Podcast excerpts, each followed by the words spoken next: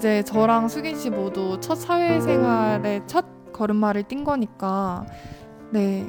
그럼 될 것 같고 저희가 지금 방금 얘기한 거는 좀 불안하고 그런 거에 대해서 얘기를 해봤는데 이젠 좀 스물다섯 살이 돼서 어 이거는 좀 좋은 것 같다 그런 게 있나요? 스물다섯 살이 돼서 좋은 점 있죠.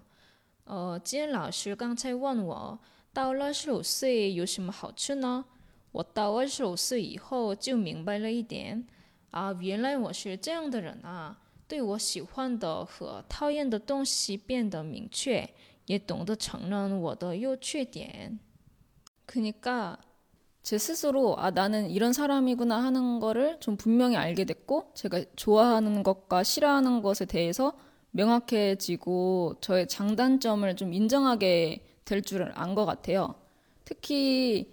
그 스무 살 초반 때까지만 하더라도 지난 날에 대한 후회가 많았어요.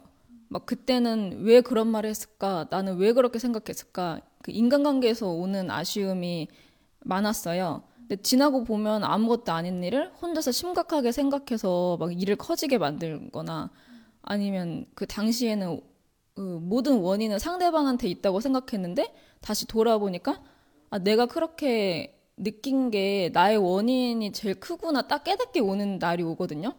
그때 제 스스로 너무 싫은 거예요. 그런 제 모습이.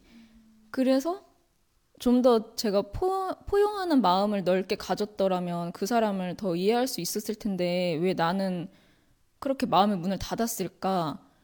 막 이런 마음이 들었는데 근데 지금은 이렇게 한 해 한 해 가면서 지금 스무 살 중반 되고 하니까 마음가짐 자체를 좋게 가지려고 노력 중이에요. 그 상대방에게 어떤 불편함을 느낀다면 그냥 자연스럽게 얘기를 꺼내면서 내가 오해인 건지 아닌지 좀 이렇게 자연스럽게 물어볼 줄 알게 되었고요.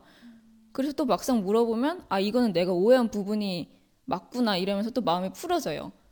어 그리고 시간이 지나면서 어 특히 그 사람에 대한 좀 이해의 폭이 좀 넓어졌어요. 그러니까 예를 들어서 어, 저와 다른 사람을 볼 때는 예전에는 되게 항상 물음표가 가득했어요. 저 사람은 왜 그러지? 막 왜 그렇게 생각하지? 막왜왜 이렇게 생각을 했다면 지금은 아, 저 사람은 이런 성향을 가졌구나, 이런 성격을 가졌구나 하고 다름의 차이를 인정하게 되었고요. 그리고 제가 느끼기에 약간 특이한 사람이 있으면 처음에는 막 거부감 생기고 아예 친해지려고 하지, 하지 않았는데 근데 지금은 처음부터 마음의 문을 닫지는 않아요. 그, 그 사람은 다 장점이 있으니까 좋은 점을 찾으려고 노력하면 진짜 신기하게 있더라고요. 그래서 어, 이 사람을 그래서 찬찬히 보다 보면 아, 이 사람은 이런 환경에서 자라서 이런 생각을 하는구나. 막 이 사람 한편으로는 어떤 외로움이 자리 잡고 있구나 이런 거를 느끼고 이해하게 되면 어, 뭔가 그 사람에 대해서 이해가 되더라고요.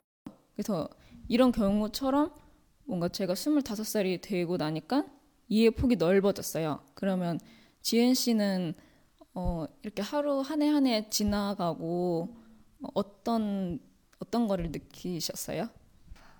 어, 방금 수긴 씨 얘기 들어보니까 되게 저보다 성숙하신 것 같아요.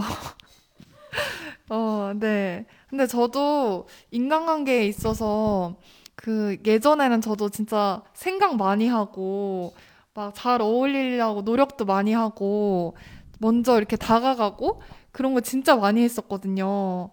근데 저는 그거를 어 20대 초반에나 아니면 이제 중국에 갔을 때도 그런 걸 너무 많이 해가지고 지금은 조금 어 어, 초반에 그런 걸 너무 열심히 했는데, 사실 결과를 보면 약간 같이 친해질 사람은 어떻게 해도 친해지고, 안 친해질 사람은 노력을 해도 잘 안 친해지더라고요. 그래서 저는 약간, 어, 흘러가는 대로 그냥 이 사람을 만나고 느낌이나 아니면 또 이 사람이 행동하는 걸 많이 봐요. 약간 말도 통하는 거 중요하지만 약간 말만 번지르르한 사람도 있잖아요. 그래서 이 사람의 행동을 보면 저 사람이 약간 믿음직한지 안 믿음직한지 그게 느껴지더라고요. 그래서 저는 그런 걸 보면서 아, 이 사람 좀 괜찮은 것 같다? 그런 느낌이 오면 그 사람이랑 잘 친해지는 것 같아요, 사실.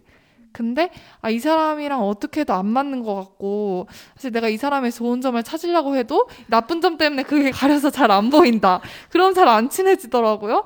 그래서 어 조금 아 그럴 수도 있다. 그냥 그렇게 생각하면서 뭐 안 친해질 수도 있고 친해질 수도 있는 거지. 뭐 이거에 에너지 많이 쏟지 말자. 그렇게 생각을 하는 것 같아요. 지금은. 네. 음, 맞아요.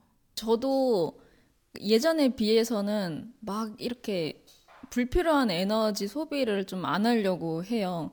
그냥 흘러가는 대로 친해질 사람은 친해지는 거고, 뭐, 나를 오해하는 것 같으면 그냥 그러려니 냅두고, 원래 제 모습은 그러지 않으니까, 막 다른 사람이 저에 대해서 뭐 어떠한 말을 하던, 하든 간에 좀 흔들리지 않게 되는 그런 마음을 좀 갖게 됐어요.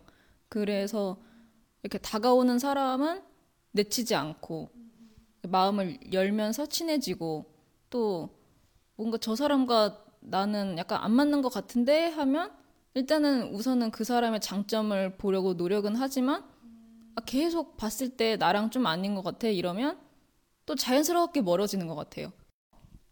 근데 이제는 좀 약간의 사회적 가면이라고 해야 될까요? 그런 게 좀 생겼어요.